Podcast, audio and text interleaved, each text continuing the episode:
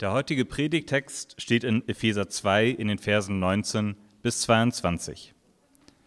Ihr seid also jetzt nicht mehr Fremde und ohne Bürgerrecht, sondern Mitbürger der Heiligen und Hausgenossen Gottes.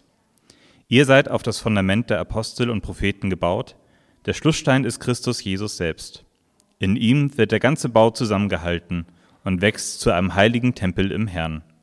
Durch ihn werdet auch ihr zu einer Wohnung Gottes im Geist miterbaut. Predigt von Jutta. Kurz umbauen. So, ich glaube, jetzt passt's. Ja, schön hier zu sein. Ich bin immer da gerne hier bei euch in diesem Raum mit äh, euch netten Menschen. Und äh, genau. Vor der Predigt möchte ich noch ein Gebet sprechen. Danke Gott für diese Zeit, die wir jetzt haben, um über die Worte nachzudenken, die vor langer Zeit geschrieben wurden und äh, in denen du dich ausdrücken möchtest für uns. Bitte schenke uns deinen Geist, um zu verstehen, was das für uns hier heute heißen soll und für uns jeden Einzelnen bedeuten soll. Amen. Ja, es wird ja derzeit viel gebaut in dieser Stadt. Ich wohne seit zehn Jahren in Pankow und ich bin eigentlich seither äh, immer von Baustellen umgeben, seither ich da wohne. Da wird, also in Pankow und auch überall sonst in der Stadt, seht ihr ja, wird über unfassbar viel gebaut. Es wird jede Brache derzeit geschlossen. Alle alten Platten, die noch irgendwo stehen, verschwinden und dann werden da an der Stelle neue Sechsgeschosser hochgezogen. Das ist alles richtig und gu gut, äh, dass da gebaut wird. Wir brauchen nun mal dringend Wohnraum. Es soll jeder in der Stadt wohnen dürfen, der das möchte. Es sollen alle den Platz bekommen, den sie brauchen. Klar, und die Mieten sollen ja auch irgendwie bezahlbar bleiben oder ähm, wieder bezahlbar werden. Ist alles gut so. Aber was mich da doch immer wieder ein bisschen betroffen macht, wenn ich das so sehe, ist, ähm, auch wenn ich es irgendwo verstehe, dass Bauen irrsinnig teuer geworden ist, dass es alles irgendwie gleich aussieht, was da gebaut wird. Es sind immer, immer wieder die gleichen Fassaden mit den gleichen Balkons und die gleichen Grundrisse aus zwei, drei, vier Zimmern mit Küche, Bad, ja. Und äh, ja, es fehlt halt wahrscheinlich am Geld mal irgendwie was anderes, Spannenderes zu bauen wahrscheinlich auch irgendwie der Mut, mal was Neues zu probieren, so architektonisch oder auch gemeinschaftlich. Ich habe den Eindruck, dass diese Art zu bauen und dann eben auch halt auch zu wohnen ein Problem noch verschärft, was wir in der Stadt gesellschaftlich wirklich schon lange haben. Nämlich diese, diese Anonymität in der Stadt und diese, diese Austauschbarkeit von Wohnungen und diese kleinen abgeschlossenen Einheiten und der, einfach der fehlende Spielraum, daran auch wirklich was zu ändern. Also natürlich, wenn ich so mal eine Wohnung habe für mich, dann überlege ich es mir natürlich dreimal, ob ich dann jetzt wirklich heiraten und eine Familie gründen will, wenn ich dafür dann eh keine Wohnung finde. Dann bleibe ich doch dann lieber allein, da bin ich dann immerhin auch flexibel, je nachdem, was bei mir so jobmäßig passiert, global vernetzt, wie wir ja auch alle sind. Ja, und dann kommt es dann eben zu der Statistik, ihr kennt sie wahrscheinlich, dass eben fast die Hälfte der Haushalte in Berlin Single-Haushalte sind. Irgendwie drängt uns diese Stadt hier so zu Vereinzelung hin, so paradox das auch ist. Und verbunden mit dieser Lebensform ist dann irgendwie so ein Grundgefühl der Unbehaustheit. So die Frage, wo bin ich eigentlich wirklich zu Hause? Ist das die Wohnung, in der ich zufällig halt gerade mal für ein paar Jahre wohne und die so aussieht wie alle anderen auch? Wahrscheinlich eher nicht, aber wo dann? Wo, wo oder was ist denn mein Zuhause? Wo ist der Ort, an dem ich sagen kann, hier bin ich angekommen, hier mag ich bleiben, hier bin ich gekannt und geliebt? Ist es überhaupt ein Gebäude oder sind es vielleicht eher Menschen, andere Menschen? Äh, ein so ein Mensch, auf den das so alles zutrifft, was ich eben beschrieben habe, ist Daniel Schreiber. Ähm, der ist auch äh, Single, der ist viel unterwegs auf der Welt, der schreibt Bücher. Sein letztes Buch hat auch den Titel Allein. ähm, Daniel Schreiber ist inzwischen so ein bisschen der Experte für die großen Lebensgefühle der Leute in der Großstadt. Der schreibt auch wahnsinnig schöne Bücher darüber. Ich freue mich auch sehr, dass er damit inzwischen den Erfolg hat, den er verdient. Ähm, ich kannte ihn mal ziemlich gut, aber habe leider inzwischen den Kontakt zu ihm verloren, aber ich zitiere ihn echt gern immer noch in Predigten. Er hat vor ein paar Jahren ein Buch geschrieben mit dem Titel Zuhause. Und darin beschreibt er diese Sehnsucht nach einem Zuhause. Und er beschreibt dann auch, wie er das so für sich gelöst hat. Ähm, er ist selber kein Christ. Aber ähm, ihr habt vorne ein Zitat aus diesem Buch. Äh, da ist die Quellenangabe aus irgendeinem Grund ausgefallen. Ich glaube, ich habe sie vergessen mitzuschicken. Deswegen habe ich das Buch hier nochmal mitgebracht. So sieht das Cover aus. Daniel Schreiber, zu Hause. Daraus ist dieses Zitat. Ich lese es mal vor. Die meisten von uns ziehen heute mehrmals in ihrem Leben um manche in andere Länder oder gar Kontinente, einige auf Dauer, andere nur für eine gewisse Zeit. Es ist verführerisch, diese Entwicklung mit nostalgischem Blick zu beklagen, doch für viele Menschen stellt sie zunächst etwas überaus Positives dar. So können zahlreiche Menschen, für die das früher kaum möglich gewesen wäre, heute überhaupt erst ein Zuhause finden. Vor allem diejenigen, die den Normen der Welt, in die sie hineingeboren wurden, nicht entsprechen die mit ihrem Herkunftsort Erfahrungen von Ausgrenzung und Stigmatisierung verbinden, können anderswo Menschen finden, die ähnliche Erfahrungen gemacht haben wie sie selbst. Oder auch schlicht Menschen, die sie so akzeptieren und lieben, wie sie sind. War das Gefühl des Zuhause-Seins früher mit dem konkreten Ort verbunden, aus dem wir stammen? Ist es heute eher mit einem imaginären Ort verknüpft, zu dem wir hinwollen? Im kollektiven Verständnis von Zuhause scheint es nunmehr vor allem um diese Suche zu gehen, um eine der vielleicht wesentlichsten Suchen überhaupt. Nach einer Gemeinschaft, einer Familie und einem inneren Einklang mit der Welt. Nach einem Ort, an dem eine Flucht ein Ende findet oder an dem man aufhört, wegzulaufen. Nach einem Ort, der die Möglichkeit birgt, bei sich selbst anzukommen. Ich finde das hochspannend, was er da schreibt, denn was hier steht, ist ja wirklich eine, eine Steilvorlage für den Text, mit dem wir uns heute hier befassen wollen. Äh, der Bibeltext für heute sind vier Verse, ihr habt sie eben gehört, aus dem Epheserbrief. Ein ganz dichter Text. Wir schauen uns ihn gleich noch näher an. Genau darum geht es hier, um unser Zuhause. Es ist ein nicht materieller Ort, es ist kein physisches Gebäude. Es lässt sich aber mit einem Gebäude vergleichen und wir werden noch sehen, wie das aussieht. Mir geht es vor allem um drei Dinge heute. Dass dieses Gebäude ist erstens kein klassischer Geschosswohnungsbau, sondern es ist ein reichlich diverses Gebilde. Dann hat dieses Gebäude ein bestimmtes Fundament und nach oben hin einen bestimmten Abschluss, werden wir uns gleich noch anschauen. Und drittens ist es ein Gebäude, in dem Platz ist, sogar auch noch für andere. Mal zum ersten Punkt, das heißt hier in Vers 19, wir sind nicht mehr Fremde, sondern Mitbürger der Heiligen und Gottes Hausgenossen. Paulus schreibt ja hier an die Gemeinde in Ephesus, in Kleinasien, heutige Türkei. In dieser Gemeinde, die war noch gar nicht alt damals, relativ frisch gegründet von Paulus, da waren fast ausschließlich Nicht-Juden, die Christen geworden waren. Die waren komplett von außen dazugekommen, die hatten keinen jüdischen Hintergrund, die waren nicht mit dem, all dem groß geworden, auf das das äh, Christentum dann aufgebaut hat. Und denen war vermutlich auch bewusst, dass der jüdische Tempel in Jerusalem für sie tabu war als Nichtjuden. So der Ort, wo auch diese neue Religion hier ihren Ursprung hatte. Einem Nichtjuden war es bei Todesstrafe verboten, den Tempel zu betreten in Jerusalem.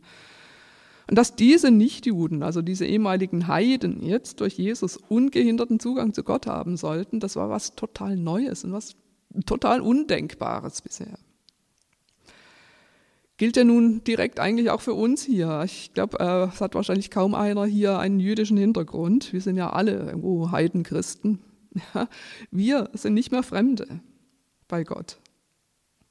Und dieses Fremde äh, hat hier auch noch eine besondere Pointe, das griechische Wort für Fremde, Xenos. Es bedeutet nämlich nicht nur fremd, sondern auch fremdartig, befremdlich, seltsam, unpassend. Ich weiß nicht, ob ihr euch in diesen Adjektiven wiederfindet. Ich mich auf jeden Fall. Ich habe mich wirklich lang schwer getan, auch gerade so in der christlichen Szene, weil ich einfach nirgends so richtig reingepasst habe, so wie ich bin. So, ich bin damals als Teenie von außen dazugekommen, als ich Christ geworden bin und ja, ich wollte halt auch wirklich auch zu einer Gemeinde dazugehören, aber ich hatte irgendwie so gar nichts gemeinsam mit diesen Leuten, die es da in den Gemeinden so gab. Ich, ich konnte weder mit Frauenfrühstück so richtig was anfangen, noch mit Kinderfreizeiten leiten, das war auch nicht so mein Ding und ich fand den Musikstil komisch.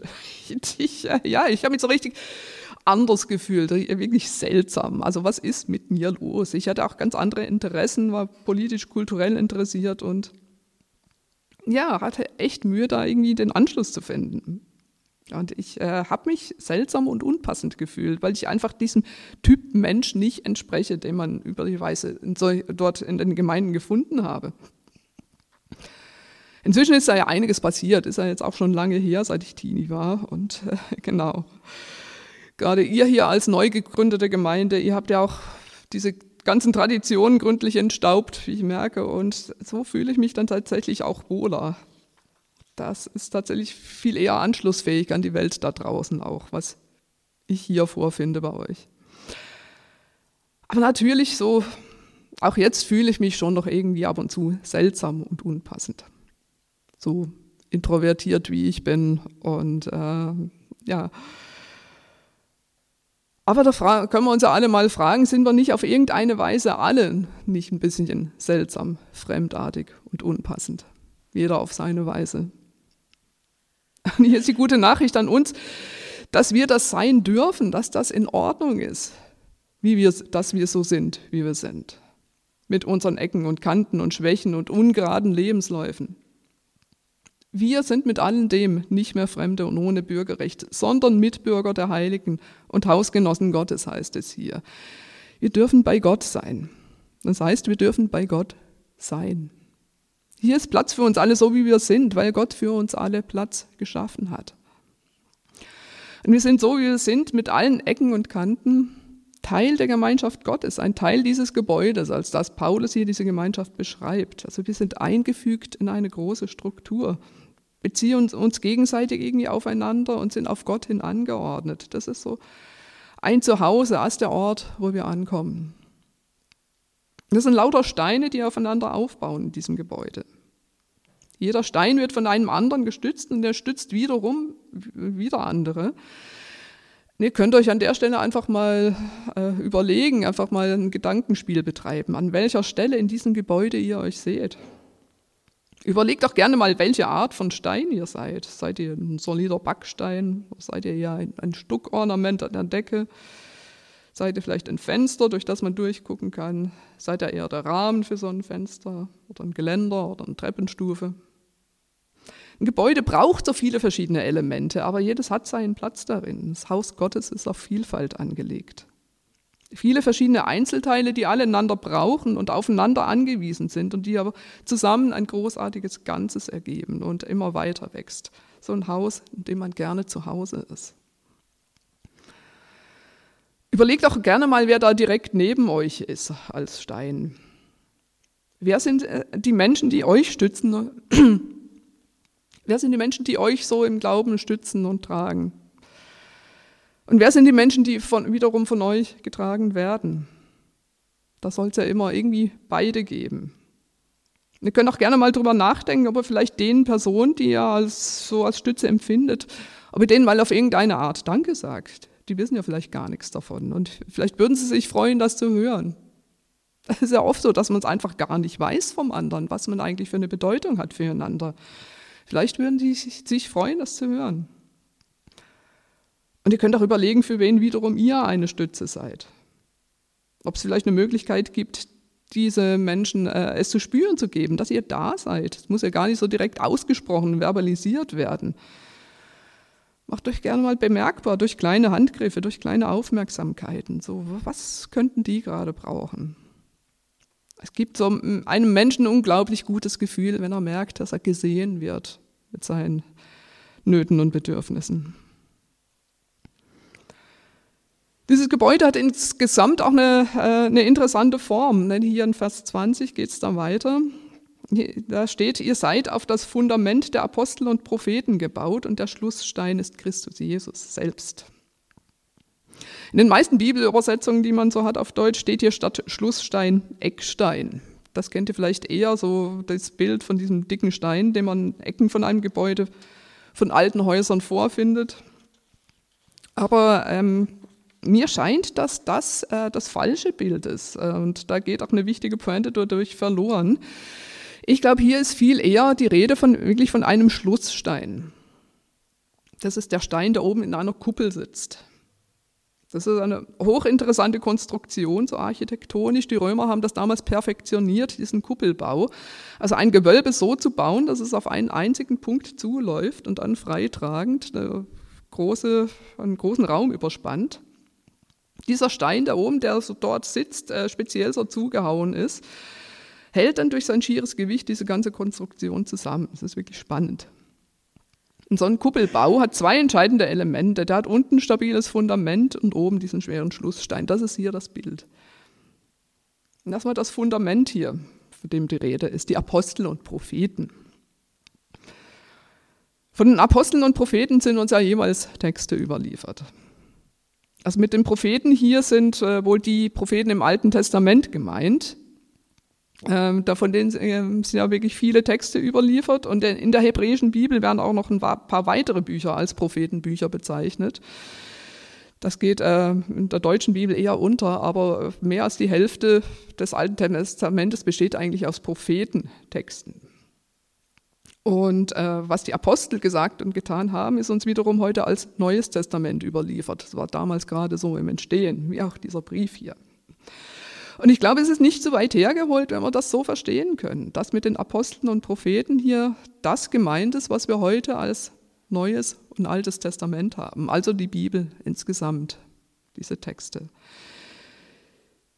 Diese Texte der Bibel bilden die Grundlage, das Fundament des Gebäudes die sind die Basis dessen, was wir glauben und was es als Gemeinschaft ausmacht. Ich finde es überaus spannend, dass dieses Fundament aus Literatur besteht und nicht, nicht aus Personen oder nicht aus einem Regelwerk oder auch nicht aus einer Bedienungsanleitung. Es ist auch kein Bauplan, sondern es sind tatsächlich literarische Texte, die unterschiedlich ausgelegt werden können und wohl auch sollen. Und äh, ja, das funktioniert aber durch diesen Schlussstein, der Jesus Christus heißt. Martin Luther hat mal davon gesprochen, dass alle Schrift, also die ganze Bibel, auf Christus hin ausgelegt werden muss. Muss Christus als die Mitte der Schrift, also Christus als der, auf den alles zuläuft und der umgekehrt dem Ganzen sein, sein Gewicht gibt, seine Legitimation. Also wenn wir mal bei dem Bild von der Kuppel bleiben, Christus hält dann unsere ganzen verschiedenen Seiten und Richtungen zusammen, je nachdem, wo wir in diesem Gebäude, in dieser Kuppel sitzen. Der hält das alles zusammen, sogar diametral entgegengesetzte Richtungen. Also es gab ja im Lauf der Kirchengeschichte so viele unterschiedliche Ansätze und Bewegungen im Christentum. Da gab es die Kirchenväter, die Reformatoren, Theologen verschiedener Richtungen. Ich finde Kirchengeschichte ein wahnsinnig spannendes Fach. Denn darüber erfahren wir ja auch, wie sich diese ganzen vielen verschiedenen Formen zu denken und zu glauben, wie wir sie heute haben, entwickelt haben. Man merkt dann übrigens auch schnell, dass irgendwie alles schon mal da war, von dem man mal dachte, das ist wirklich was ganz Neues. Eigentlich gab es alles schon, alles hatte schon mal seinen Platz in diesem Bau.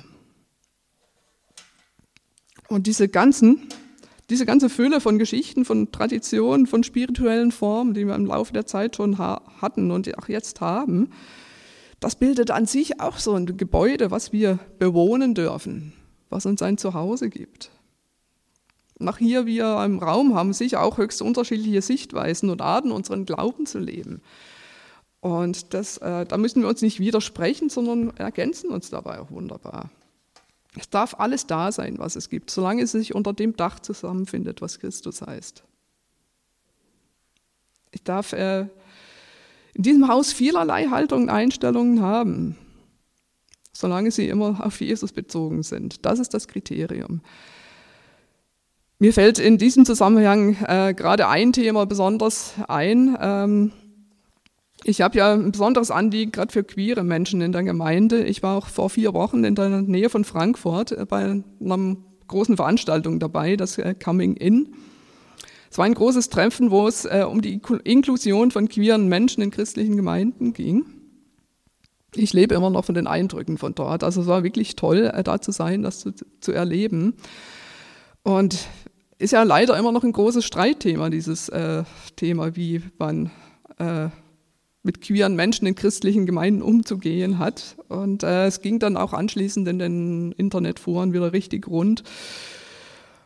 Und gerade bei diesem Thema, finde ich, wird offensichtlich, dass es so zwischen dem klassischen Verständnis von der Bibel und dem, wofür Jesus steht, nämlich für die Annahme von aller Menschen in seiner Gnade und die bedingungslose Liebe für alle Menschen, dass es da eine Diskrepanz gibt, dass da was nicht aufgeht.